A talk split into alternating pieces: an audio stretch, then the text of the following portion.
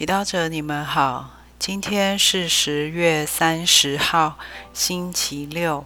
我们要聆听的经文是《路加福音》第四章第一节及七到十一节，主题是说耶稣的话。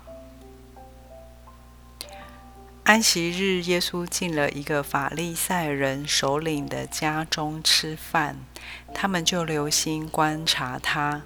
耶稣注意到被邀请的人如何甄选首席，便对他们讲了一个比喻，说：“几时你被人请去赴婚宴，不要坐在首席上，怕有比你更尊贵的客。”也被他请来，那请你而又请他的人，要来向你说，请让座给那个人。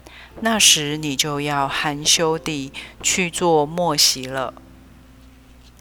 你几时被请，应去做莫席，等那请你的人走来，给你说：“朋友，请上座吧。”那时。在你同席的众人面前，你才有光彩。因为凡高举自己的，必被贬义；凡贬义自己的，必被高举。是金小帮手，在今天的福音中，我们看到耶稣在法利赛人家吃饭。他们也留心观察了他。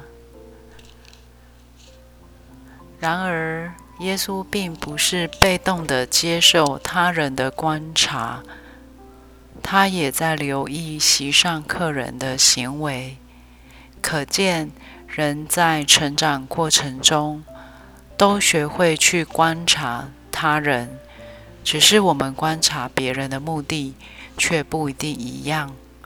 无论法利赛人观察耶稣的目的是什么，今天我们可以看到，耶稣留意他人，是因为他关心人。当他看到人们一些不好的行为时，他也能以充满智慧且不伤害他人的尊严的方式，带领人们去反省。去渴望属于天主的价值，去设想别的做事方式。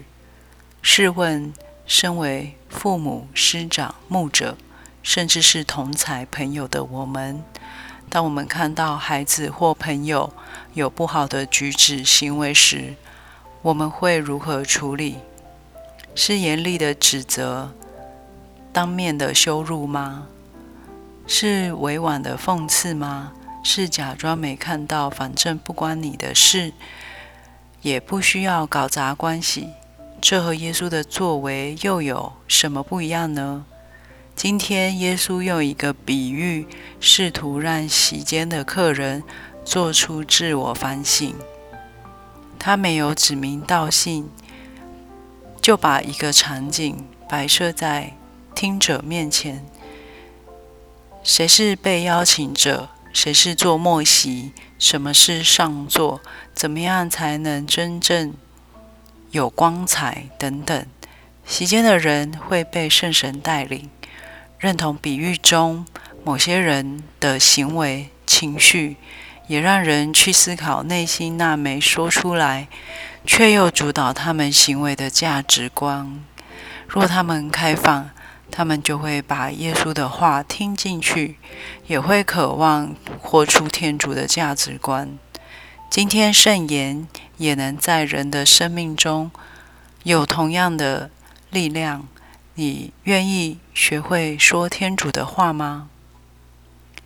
品尝圣言，注意耶稣。耶稣注意到被邀请的人是感受。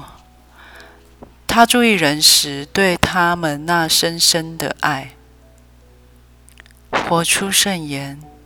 当我观察他人的状况时，要记得在这状况中说耶稣会说的话，全心祈祷。亲爱的耶稣，让我有充满智慧的口舌，在各种状况中说你的话。阿门。希望我们今天都活在圣言的光照下。明天见。